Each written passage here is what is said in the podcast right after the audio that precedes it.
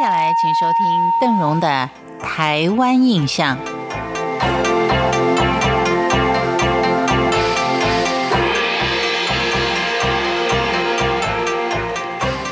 农历的七月已经过了一大半了，今年不晓得是因为大家会特别专注在某些事情上面，所以对于怕人，可能要比怕鬼要来得更严重一点。每天呢都有不同的事情发生啊，已经占据了我们很多的时间，所以呢，对于鬼的恐惧呢，可能就没有心思像以往那样的严肃的去对待，甚至于有几天呢，好像觉得还蛮平静的。但是呢，我们还是要了解一下，在七月的时候，某些禁忌我们还是要遵守的。这些禁忌有哪些呢？因为就如同我们以前常讲的啊，每年的农历七月，大家都说是传说中的鬼月。相传在这个月里面，所有的鬼魂都会到人间来游玩，一不小心就会惹鬼上身。在台湾的民间有不少鬼月的禁忌，像是避讳到溪流或海边去游水、游玩、买房子、嫁娶等等。像这样一个充满禁忌而且漫长的鬼月，到底是从何而来的呢？如果我们真正的去查看一下历史啊，也许您还会会心的一笑，因为在传统的文献当中，并没有鬼月的这个说法。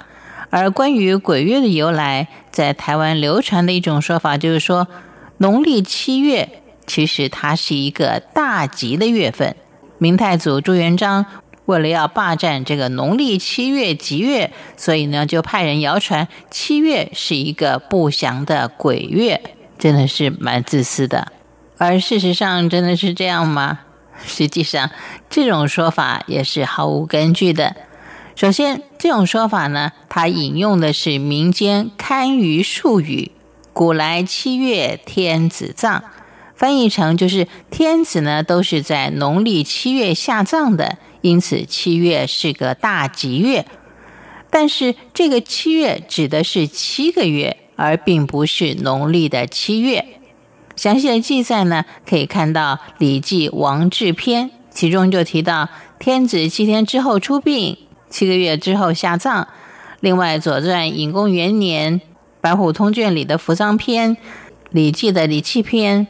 很多的历史古籍当中都有类似的记载，可以证明七月而葬，并不是指农历的七月，而是有七个月的时间。好，现在既然解决了农历七月跟皇室葬礼没有关系之后呢，明太祖的嫌疑就减轻一半以上。再来呢，就是针对于鬼月名称的由来。